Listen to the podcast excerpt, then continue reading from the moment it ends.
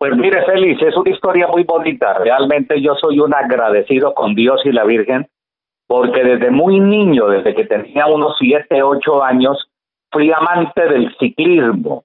Yo nací en un pueblo ahí cerquitica de usted, ahí cerquitica de, de, de, Ibagué, en el Guamo, Tolima, exactamente, nací en el Guamo.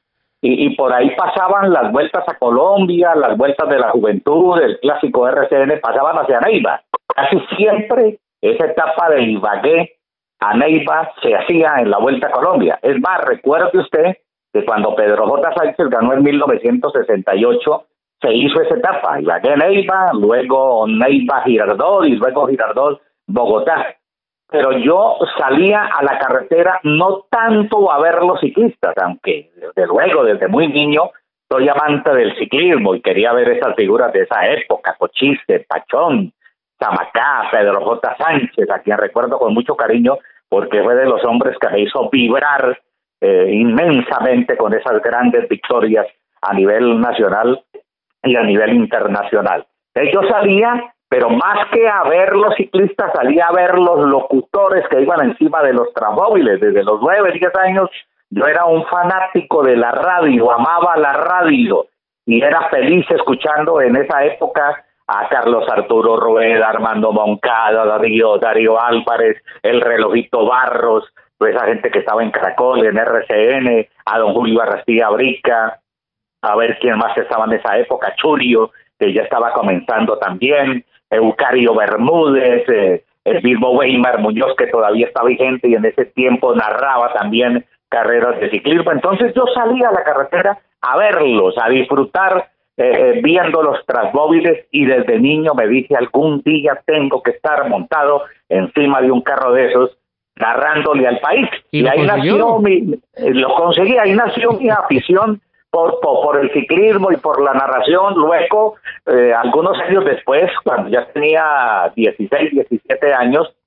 llegó al Guamo una emisora que se llamó Radio Lemaya. Todavía existe ahí en el Guamo, todavía existe. Llegó el dueño era don Vinicio, eh, de nombre Vinicio Esquivel, creo, algo así, de Vinicio, era el nombre, y, el director era Augusto Silva Murillo, un hombre que sabía mucho de radio, y resulta que los transmisores, lo que son las cosas de la vida, por eso yo le digo feliz que soy tan agradecido con Dios, los transmisores los montaron a 100 metros de mi casa, porque yo soy campesino, yo nací a dos kilómetros del casco urbano, y ahí montaron los transmisores. Entonces yo en las noches me iba y allá conocí a Augusto Silva y a don Vinicio y terminé ayudándoles ahí. Aprendí a manejar la consola porque en ese momento montaron los estudios ahí mismo en los transmisores.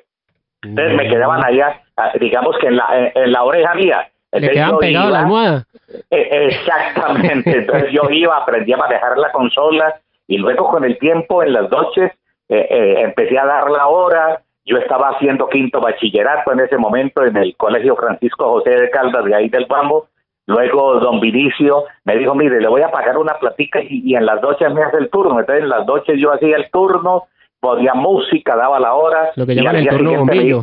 El, el turno del celador, exactamente. Y yo al día siguiente tenía que ir a estudiar. Bueno, así pasaron las cosas durante ese quinto año de bachillerato y en el sexto empecé a transmitir, me dieron la posibilidad porque un día Augusto Silva dijo, oiga, pero si yo lo escucho a usted que narra una cosa y narra la otra, hermano, vamos a narrar baloncesto, vamos a narrar ciclismo, vamos a narrar fútbol y empezamos a narrar de todo en ese pueblo, sobre todo en aquella época, seguramente usted es muy joven y no lo sabe, los juegos intercolegiados eran una, eran una berraquera eso cuando se enfrentaba la escuela industrial con el Francisco José de Caldas en fútbol, en baloncesto, y todo eso lo transmitía. Y ahí aprendí yo a ser narrador de varios deportes, especialmente el ciclismo. Entonces, más o menos así empezó. Luego terminé mi bachillerato, eh, me fui de profesor de escuela a Coyaima tres meses, me di cuenta que no era lo mío, me regresé, seguí en la radio,